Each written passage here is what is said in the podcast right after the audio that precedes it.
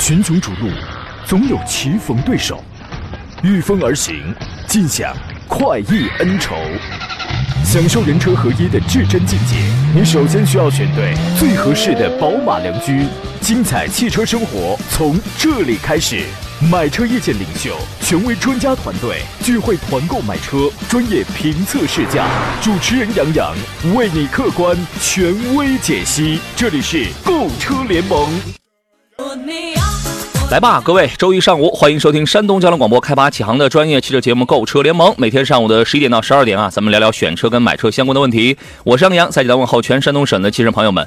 八月的曙光啊，开始照耀我们了。今天是八一建军节，让咱们向伟大的中国人民解放军战士们致敬啊！你们是国家的钢铁长城，你们用钢铁之躯峥嵘军魂，保家卫国，护卫人民幸福安康。所以今天呢，让我们一同祝所有的军人朋友、所有的新老战友们节日快乐。亲爱的战士，亲爱的战友，这个才是最可爱的人。如果没有他们的守卫、流血牺牲、前赴后继，我们何来今日的幸福安康与繁荣昌盛啊？节目前的诸位，您当过兵吗？我的父亲呢，也是一位军人，他也是一位老兵。从他身上呢，打小啊，我其实就能非常非常深刻的感受到，无论何时何地，无论年龄几何，那满腔的热血是永远不会褪色的。呃，所以今天这个特殊的节日里，要祝愿所有的，祝愿各位新老战友啊，永远的健康，永远幸福。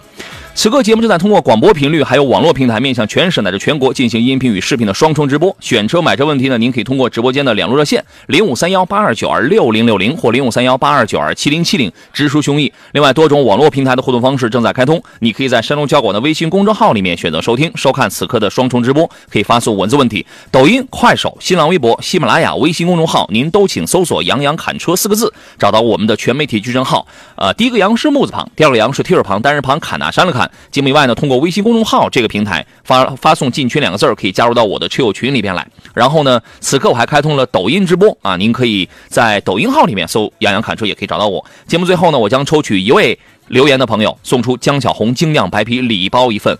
老听众大脸盘子说，今天正好是我妈妈的生日啊，也祝阿姨啊这个生生日快乐啊，身体安康，永远的幸福如意啊。今天坐上宾呢是来自济南品家二手车的石占平石老师，你好，腿哥。哎，杨好，各位车友好！我宣布，今天您的这个首要任务就是用洪亮的声音唱响一首军旅强音，都有了吗？呃，这个难度好大。你这回复不行啊！你你这个回答不行，你的回答首先是不果决，也不也这个不坚决啊！你应该立马收到，是吧？来，请开始你的表演。这个我觉得我们有机会的话，可以去群群去锻炼一下。那你看，你这一直都处于一个稍息的这种状态，是吧？你你太松弛啊，这个需要锻炼一下。每当我们很多的朋友啊，一听到那嘹亮的、那峥嵘的、那高亢、那激昂的这种旋律起来的时候啊，真的啊，汗毛都竖起来了，整个的肾上腺素然后全都起来了，那一股子豪情，那一股子这个满腔的热血一下子就被点燃，一下子就沸腾起来了。我相信我们所有的朋友应该都是这样的，即便我们没有当过兵、没有当过战士的朋友，可能也是这样的。啊，这个我们节目跟前一定有很多的这个我们叫战友，虽然我石老师应该也没有从过从过兵、从过军，哎，也没有，我也很遗憾，我也没有。但是呢，我们今天我们就很冒昧啊，很贸然用战友这样的特别亲切的这样的字眼。啊，去这个描述啊，您的这个心中是一份什么样的这个情感？在今天属于您的这个节日当中，也可以跟我们来说一说啊。八月了，咱们要先前瞻一下八月的新车啊，稍后来回复大家的这个提问。八月要上市的新车是挺多的，可谓是神仙打架呀。呃，所以由此可以想到，这个下半年的车圈的竞争会更加的激烈。但是对于消费者来讲的话，那么选择的范围余地可能就会越大一些啊。八月六号呢，会上新款的奥迪 A6L，这一代的奥迪 A6L 呢，最早是一九年初上市，到现在你算算，这都是几年了？三年时间，马上要到第四年了，也到了该中期改款的这个时间了。那么新款呢，将在外观还有内饰配置上进行一些微调。比如说外观方面，它给你提供两种中网的设计，一个就是传统的样式大嘴，还有一种呢是现在比较流行的叫分段式的这种设计，分段啊。那么前包围啊、轮圈还有后包围都进行了一些新的优化设计。尺寸方面呢，变化并不是特别大嘛，五米三八、五米呃五零三八。五零三八跟五零五零这两种尺寸，轴距是三零二四啊。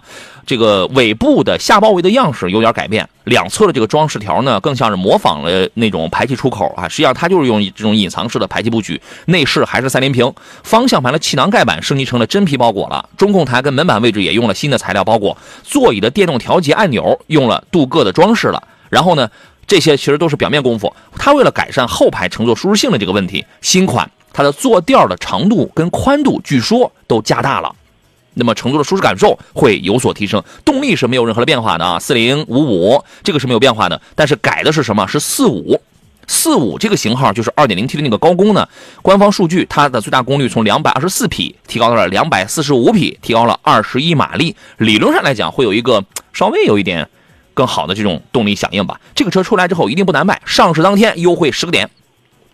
优惠十几个点啊，十个八个的，我觉得这个这个肯定得有啊，以价换市，奥迪这是做的很漂亮的一点啊，所以我我个人觉得，对于这个车，我们就等等优惠就好了。您是怎么看的？啊，确实是这样的，因为近期的话，我觉得特别是一些豪车这个销量又上来了啊，主要一个原因的话，我觉得还是这个价格的一些优势啊，特别是在这个 BBA 里面，奥迪的系列车型一直还是性价比相对来说比较高的车型啊，这种情况，嗯。性价比确实是比较高的啊，所以这个车大家可以关注一下。谢谢大家发来了这个节日的祝福啊！平安师傅说致敬最可爱的人，记者男孩这发来一句这个这个字儿，我一看啊，然后这个脑子当中其实他不是念出来的，他是唱出来的。向前，向前，向前，我们的队伍向太阳，对吧？你看到这样的字眼的时候，你脑海你脑海当中就有那个旋律，你压根你就不是念出来的啊！向中国人民解放军致敬啊！还有朋友说。胖强强老师，各位老嘉宾都是杨洋老师的老战友，这这这这，我们只能叫办公室里的狭义上的这种小战友啊。其实我们距离那种崇高的战友还差太远了，还差太远了啊！说我们的听众都是购车联盟粉丝的这个老战友了，谢谢。啊，东营的朋友今天又还是呃不大好听我们的这个节目是吧？还这个信号还是有点这个不太好。但今天早晨我还问了这个情况，还在排查当中，又去处理去了。您现在马上换学习强国呀等等这样的 A P P 来收听啊。八月份呢还会出新款的雷萨的 E S。八月内上市，然后九月份开始交付。它主要在呃配置方面进行一些明显的提高，尤其是这个呃多媒体系统会进行一些本土化的这种升级，同时还会出一个叫银灰限定版的车型，限量是一千台。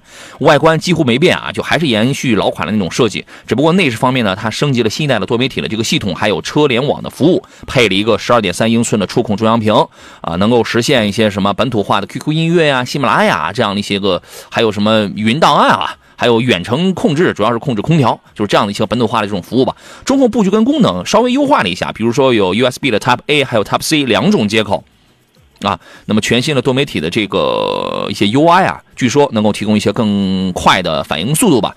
还有一套全新的叫呃什么叫柴染竹饰板加皓白色内饰配色，这皓白色挺漂亮。不耐脏这个啊，动力方面是没有变化的，二点零升和二点五升啊，就是这两个排量。这个车出来之后呢，我们有网友评论说还加价吗？不加价坚决不买啊！您对于它的市场表现是怎么评定的？啊，其实从今年应该是年初开始吧啊，包括我觉得特别是年终年终以后的话，整个这个雷克萨斯的车型的话，其实这个销量啊，我觉得它出现了相对说一个。比较大的一个滑坡吧，这种情况啊，我觉得可能以后包括雷克萨斯很多车型的一个是加价，还有提车周期长的这这种情况，我觉得可能后期这种情况会，呃，会有很大的一个改善。这种情况，我觉得主要原因还是我们受限于一个新能源车或者电动车的一个冲击吧，嗯。是啊，所以这个是大家可以关注一下。再说一个新车，然后开始来回复大家了这具体的提问啊，就是八月二十六号，东风本田思域的混动版要上市了。十一代思域上市之后呢，热度不减。然后今年呢，东本会推出三厢的混动版的思域，两厢的思域。这个消息之前让车迷就开始兴奋了，对吧？现在呢，时隔不到一年，思域的阵营再次得到了扩大。它那个最大亮点就是它搭载了本田第三代的 iWMD 的一个混动系统，据说动力表现还有燃油系统。这个经济性会比上两代会继续提高，造型变化不大，还是以呃运动啊低趴的这种颜值示人。呃，新车屁股上会有一个 E 冒号 HEV 的这么一个标志啊，就凸显我是一个混动品牌的身份。内饰方面现在还未可知啊，但是基本上我估计会跟燃油版的思域会保持一致，但是可能会用 Honda Connect 3.0版本的智导互联系统。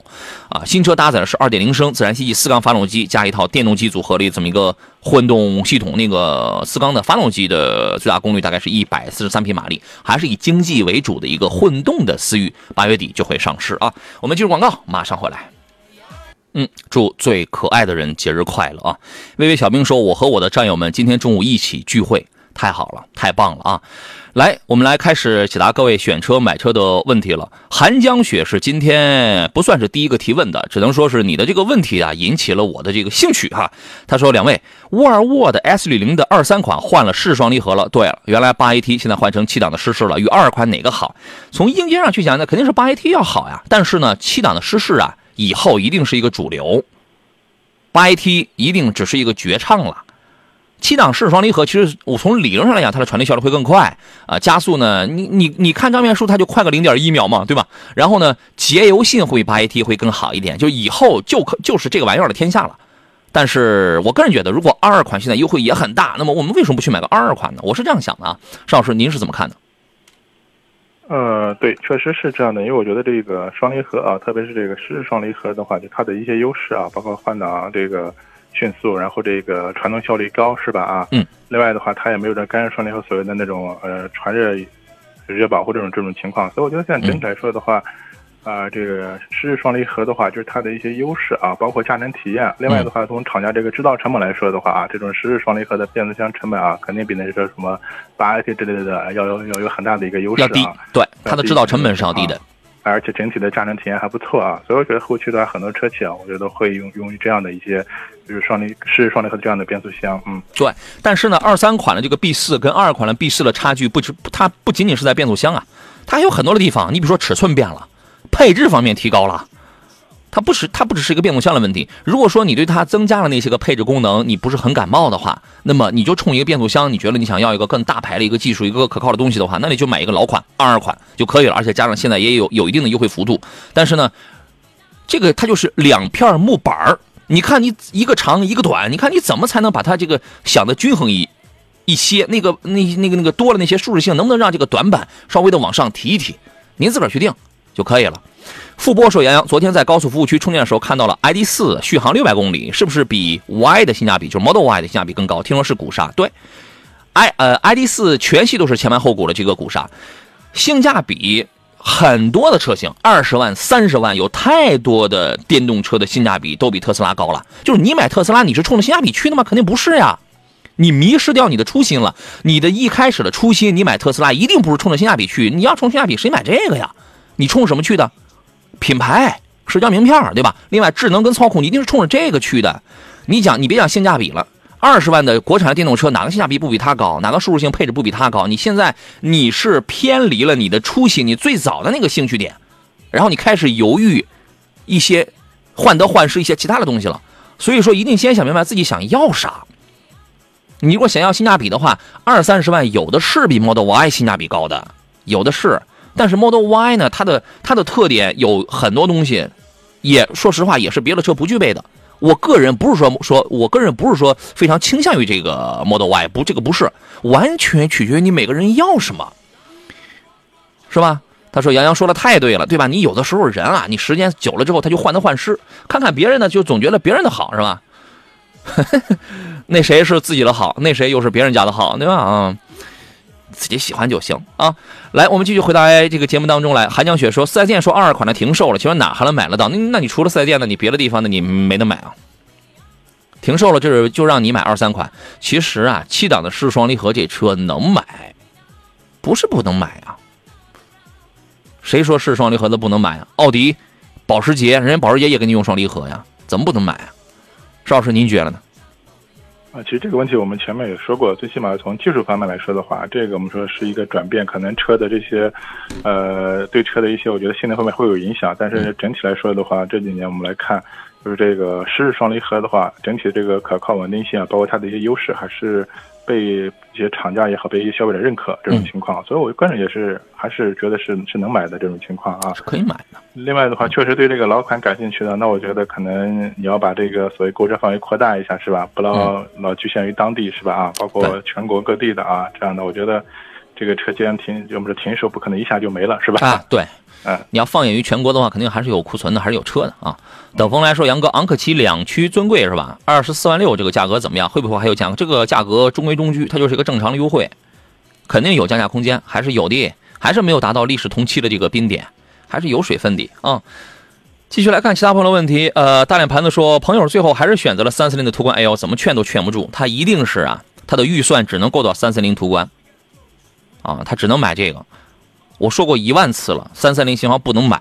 他不是我们的听众，但你是我们的听众，你劝他了，但你拦不住他，那就无所谓了，那就无所谓了。如果你愿意继续去劝他的话，你再劝他三个三个事儿。第一个事儿，没事儿经常出去跑跑高速，每个月你他他专门挑点时间，就每天使劲跑，每天多跑点高速。第二个，零 W 杠二零的灰分机油，咱用上。只就是这两个办法是缓解，但它除不了病，它治不了病，它除不了病，只能是缓解。这样说没毛病吧，邵老师？啊，对，确实是这样的啊。既然是买了以后的话，那我们还是尽量注意一些，呃，日常的一些使用吧，尽量还是杜绝啊这种这种情况出现，是吧？啊，对，包括跑高速啊，包括注意油品质量方面这方面啊，是这样。对你有的人他就是不听劝，那你有什么办法？是吧？啊。五幺七说昂科威 S 的轻混靠谱吗？买皓影精英，买皓影的精英还是买昂科威比较好？昂科威呢？现在那个一点五 T 气囊干式干式双离合那个那个车是不是已经停掉了？那个车是坚决别买的啊！现在买昂科威呢，就是昂科，要么是昂科威 S，要么是昂科威 Plus。我觉得这个就是昂科威 S 的操控性有一点点，呃，昂科威 Plus 呢就是更加强调是舒适性。其实我觉得如果家庭我们已经成家立业了，就是那个岁数的话，昂科威 Plus 的那个舒舒适性那方面会更好一些。你皓影啊，这个车啊没。讲内在的做工没有，讲空间舒适性也一般。它呢就是会比昂科威呢会保值性上会好一点，然后呢再就是经济性上会好一点。但是皓影的碰撞成绩那那也够差的，A 柱那都是 CC 的，对吧？所以我个人觉得，如果你既追求动力又追求操控的话，昂科威 S 这个车是可以的，无非就是什么后期的小毛病可能会有，使用成本会偏大，然后就不保值一些。我个人会侧重于这个。你说你要我车还没买呢，我就要绝对的就很省油，很省油。好家伙，后头一看，您一一年连一万公里就都跑不到，那也是想瞎了心了。哦，我是倾向于这个要多一点啊。邵老师您呢？啊，实际上我觉得两款车其实严格来说的话啊，在这个级别方面还是有点差异的啊。因为我们说皓影的话就是一款比较标准的紧凑型车型啊，然后也相对这个昂科威呃 S 也好，其实昂科 Plus 也好，其实我觉得它更接近一款我们说的像。这种中型车啊，这样的一个一个，呃，最起码空间方面的话，我觉得可能确实比皓影还是要有优势啊。另外的话，可能整体的包括用料、做工啊方面的话，一些细节方面的话，我觉得确实还是昂科威最起码舒适度方面的更加优势一些。对，这种情况啊，做工啊、舒适都有优势，是可以考虑的。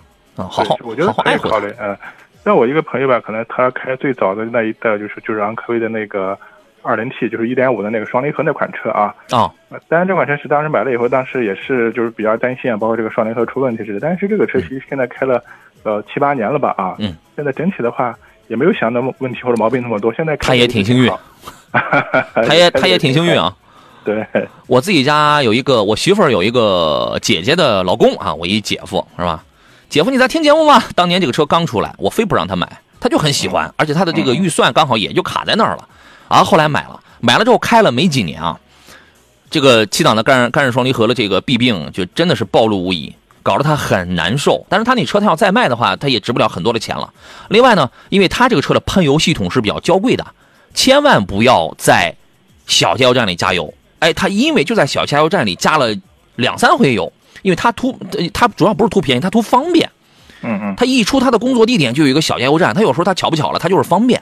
现在整成什么了？发动机大，整个大修啊，所以说，呃，你这么一描述，我大概知道什么情况。因为我这个朋友开车还是很仔细啊，包括他经常给这个车加九十五号的油，好家伙，对对，整个加油各个方面都非常非常在意啊，这种情况啊，可了不得了啊！傅波说说到我的心里去了，忘记初心买车的结果是后悔，就是每个人的需求点不一样，就是一定。想想，哎，我当初我的第一直觉，我第一的想法，为什么我喜欢这个车？如果说当时是因为考虑的不完善，OK，那我们是可以改的。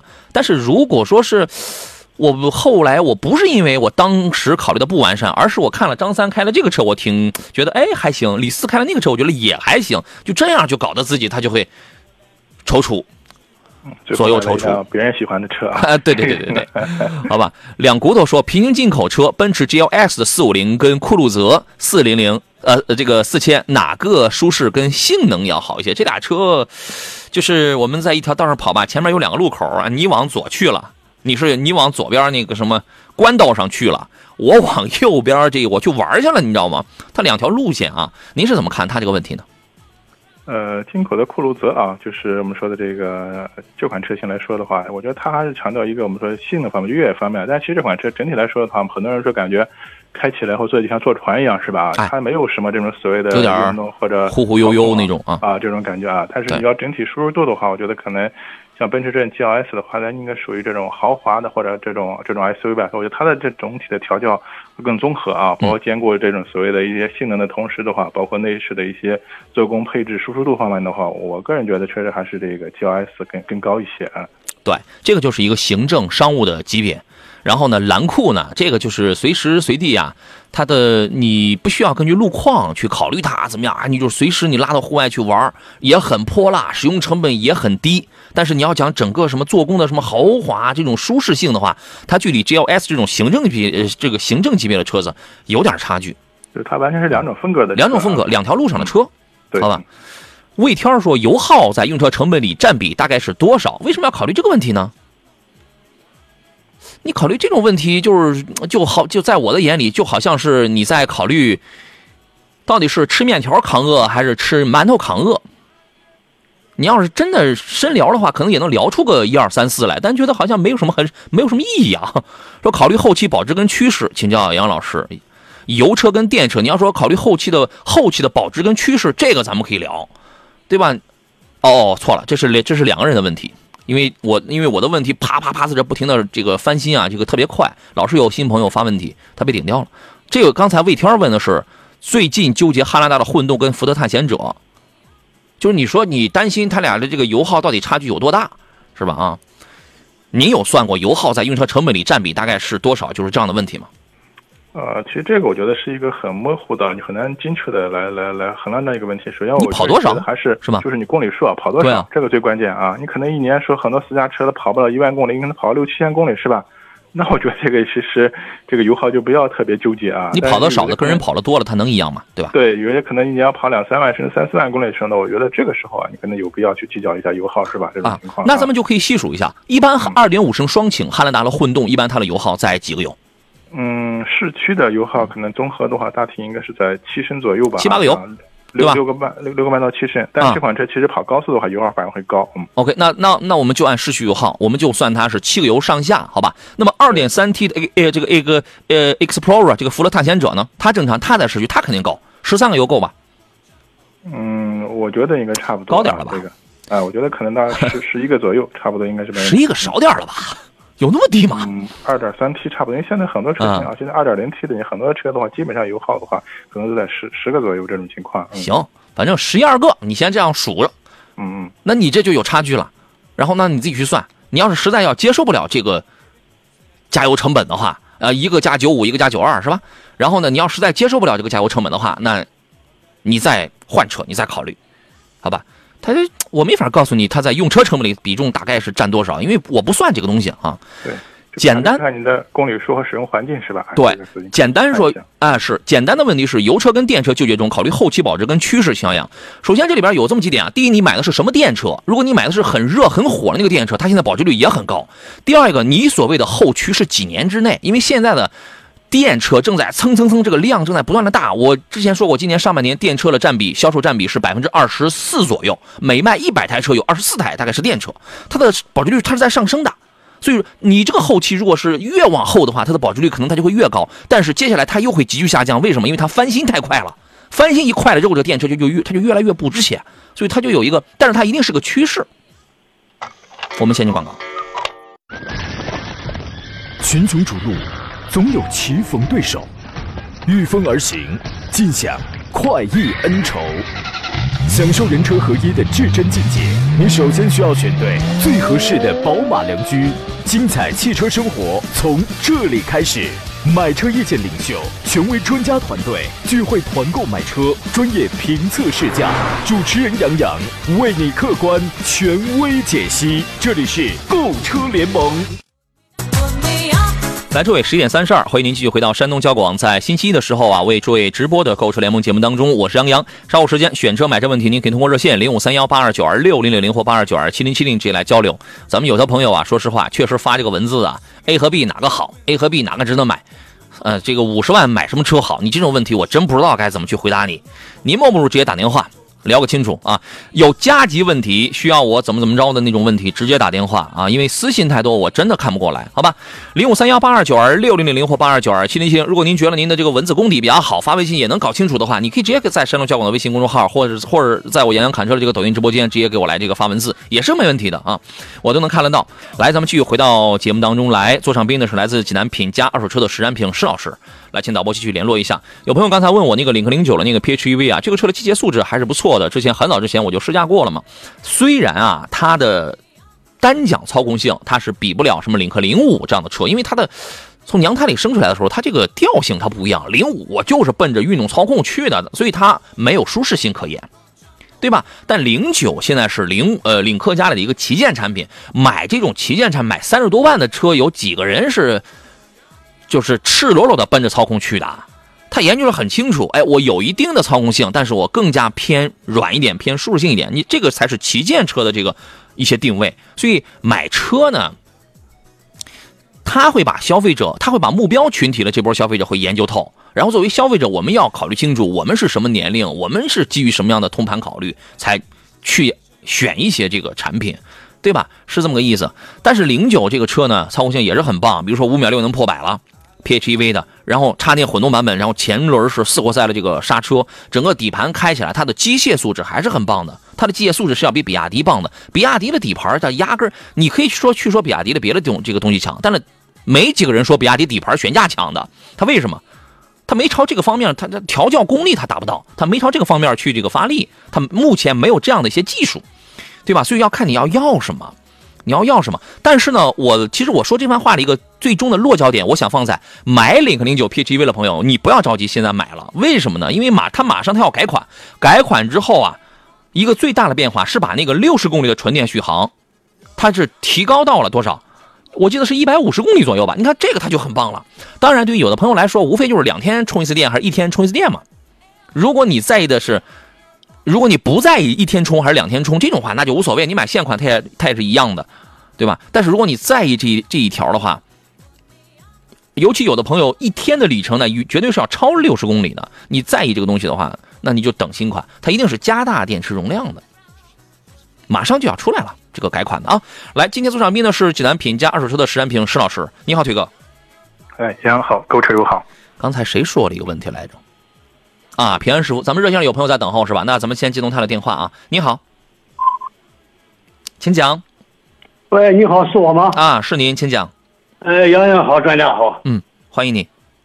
呃，我有一款车吧，呃，有点纠结，我想给专家和杨洋这个咨询一下。嗯，请讲。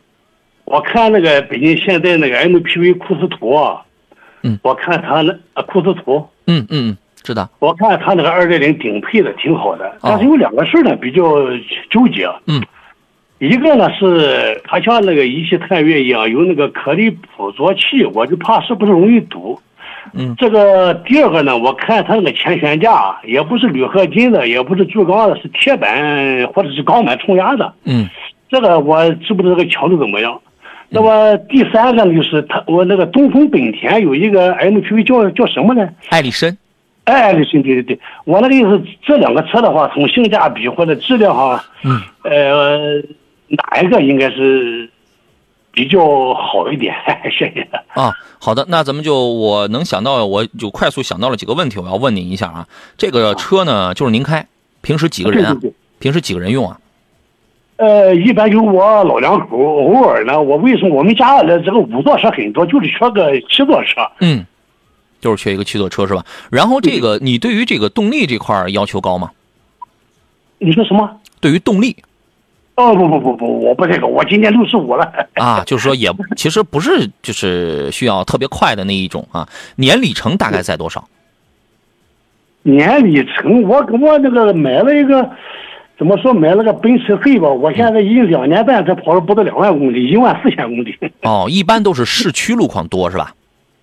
呃，市区多吧，偶尔呢就上其他地方去旅游旅游。啊，其实还是就是跑不快，在中低速的情况下会多一些哈。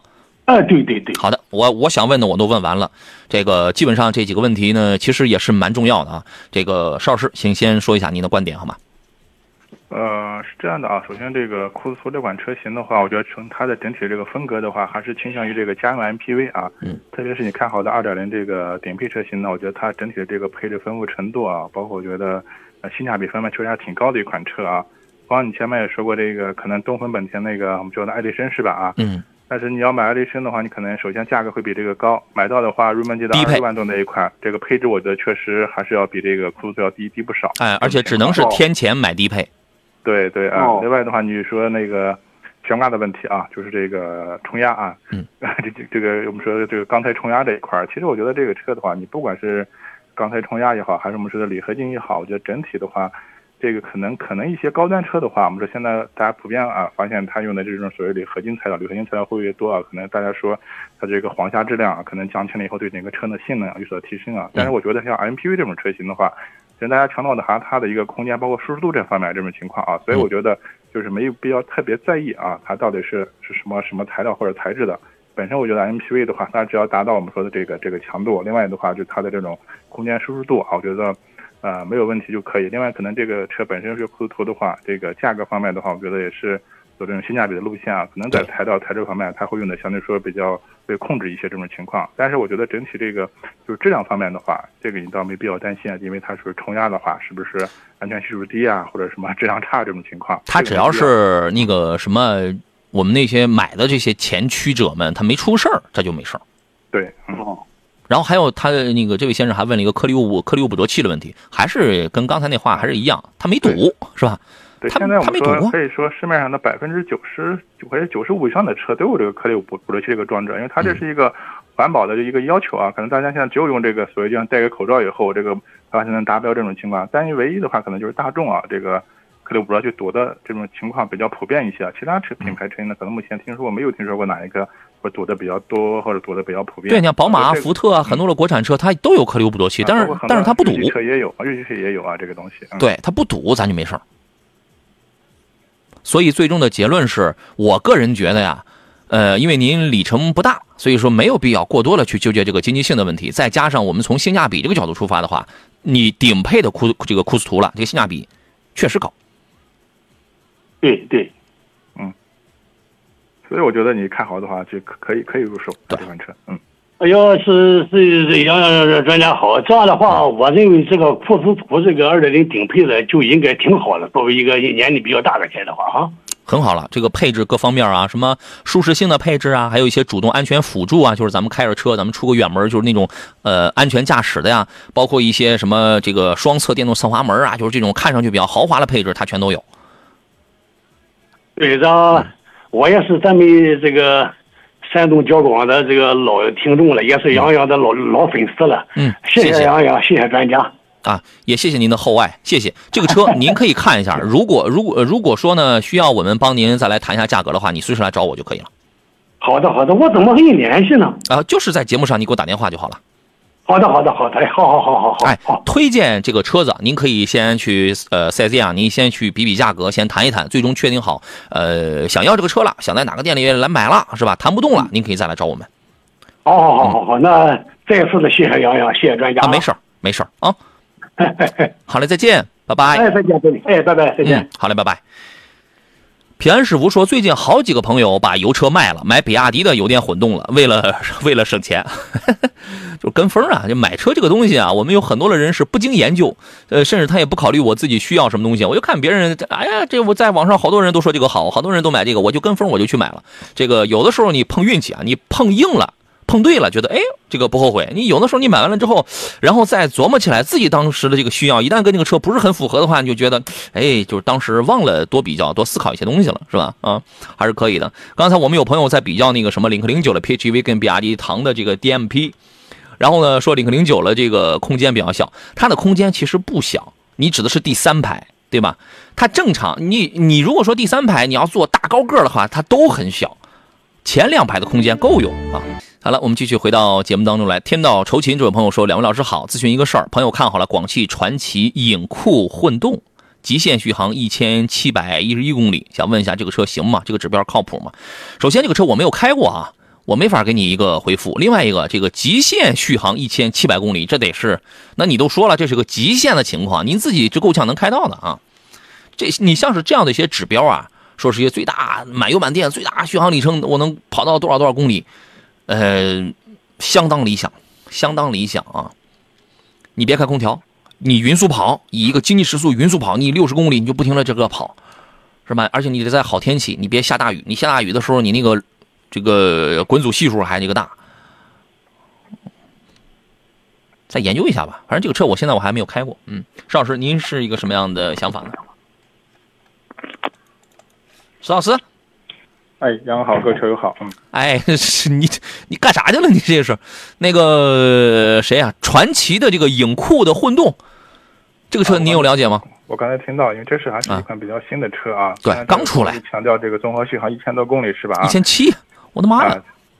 对，说现在很多这种续航基本上超过一千多公里的，一般我们都都是这种超级混动技术啊。其实本身的话，包括有很多这种工作模式，有包括纯电，然后呢油电混合，然后包括燃油啊，综合这样的一个续航，而且它可能对整个这个所谓的这种呃用车环境有一定的这种要求，是吧？啊，所以我觉得这种车型的话，它肯定比这种纯电的话，就是它的在续航方面会有保障啊。这种情况这一块啊，所以我觉得这个还是要看你的一个用车环境。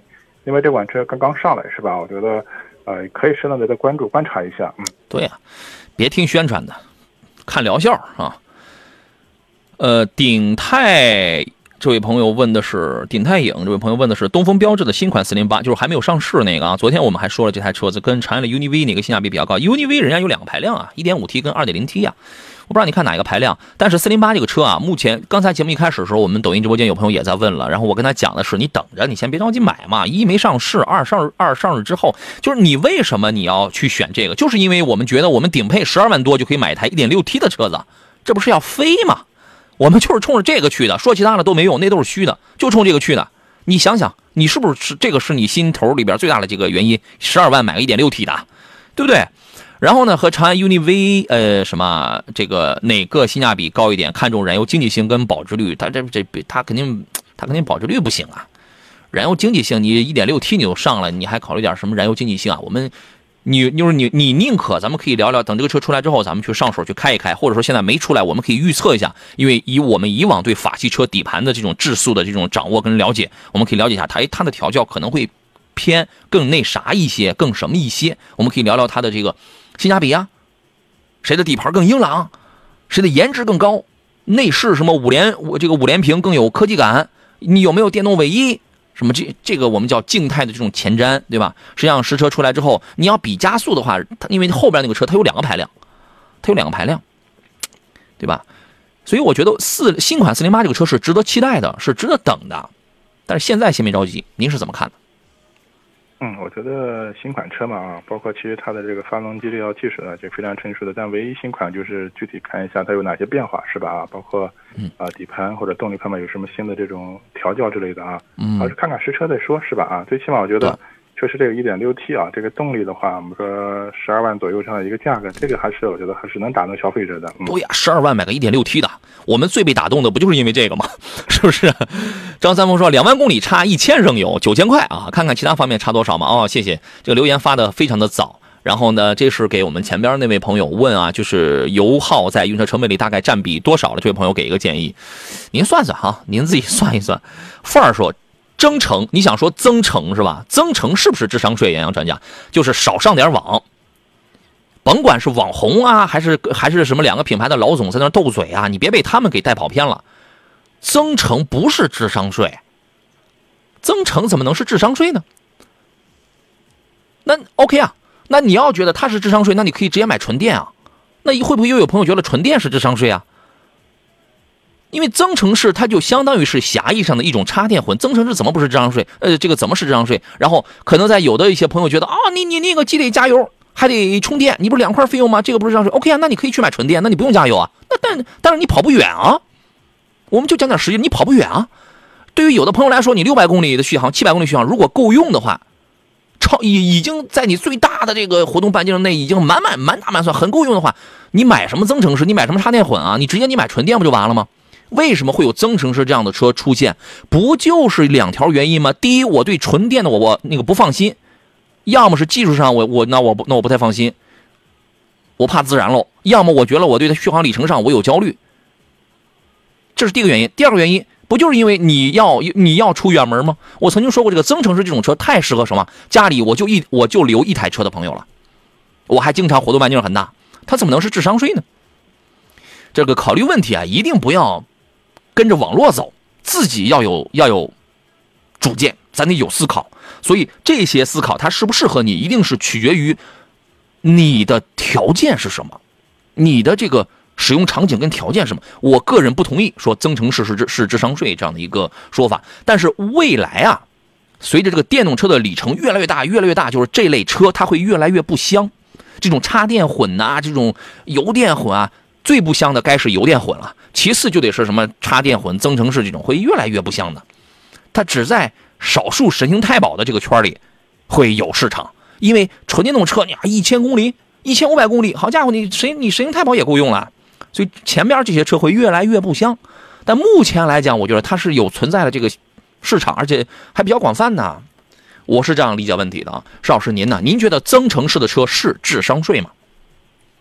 呃，实际上是这样的，我觉得不同的技术它的不同特点啊，就是我们今天之所以车用这种增程式，它主要解决的一个问题，还是我们说的就是大家对这个纯电这个续航焦虑的问题，是吧？啊，最起码的话，前面杨洋也说过啊。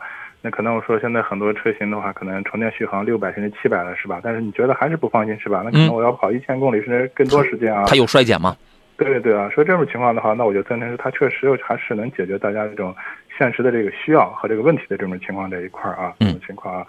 呃，另外一种嘛，如果从结构上来说的话，那可能我们说增程式的话，这种车型啊，它有一个燃油系统啊，我们说就相当于发电这一块啊，嗯，它主要是发电啊，驱动啊，这种其实它的整个可能在控制方面的话，要比这个纯电车型还要复杂一些啊，这种情况。但是的话，它为它为什么出现这种这种东西？它还是我觉得确实能解决大家这种一个现实的一个一个需要这种情况这一块。对，一定是有了需要才有了一些车的研发跟生产。对，所以现在可能我觉得大家争议比较多的不是说这个增程和充电的问题，而是增程这个超级混动的问题啊。到底我们现在很多时候我是买一个增程车型啊，还是买一个超级混动车型啊，是吧？这种情况在一块儿，我觉得这个还是真的啊，就是看你的一个一个实际的用车需要。另外的话，你可能对一个不同技术特点的一个理解，是吧？这种情况，嗯。再一个，你怎你怎么不知道人家两个大佬啊，人家什么东西，人家是约好的呢？人家有一番所谓的骂战，你怎么？结果咱就傻乎乎了，咱就跟人家走了，是吗？你怎么不知道人家是约好的一场炒作呢？其实这些都无所谓啊。对于我们来讲，我们就考虑自己的实际使用场景。所以我个人观点来说的话，不管是增程也好，还是现在超级混动也好，在目前这个我们说这个新能源这个市场上，确实有它的这种实用性，它能解决我们面临的一些困难啊。嗯。但至于我们说几年以后，可能我们说有新的技术发展，是不是这个增程式还能不能继续发展，或者有更大的一个变化，是吧？这个都是我们说是呃未知的这种情况啊。增程式现在基本上满油满电的情况下，可以让你这至少能跑到一千公里。纯电现在啊，凤毛麟角，出那一两个能让你跑到一千公里。你那你想想，售价没有没有低于四十九万的，没有低于四十几万的。嗯，广就连广汽安安家里那都是四十九万的，对吧？对。而且现在大部分增程车型呢，它一般都有个充电续航，可能都基本上都是一百一百多公里，一百五啊，一百三啊，什么在这种公里数。就是我们日常出行的话，你完全可以直接充电啊，充电状态下就就没有问题啊。但是用到增程的话，那可能就是我要跑长途了，可能跑更更远的距离的时候，它这种随这种发动机发电是吧？这一部分工作才介入这种情况啊。所以你理解这个技术特点以后，那我觉得你说这个东西到底是不是智商税呢？我觉得你会了然的。所以咱们就干，对于消费者来讲，咱们就干两件事儿啊。第一，了解这个东西到底是个什么东西啊？它是个技术上它是个什么鬼？第二一个，我的这个家庭条件，我的使用条件需要什么鬼？这就好了，他们骂他们的什么什么智商税呀？这这千万别跟着人家跑，别让别人牵着鼻子走啊！奔牛说二代的七五 Plus 跟探界者相比怎么样？首先是这样，你买探界者了，那个钱呢能买到一台 2.0T 的二代的七五 Plus，对吧？我个人觉得它的性价比要高太多喽，动力尺呃这个尺寸差不多，然后配置、安全，它比一个低配的探界者，我觉得要高太多喽。我是这样去考虑问题的。您呢，石老师？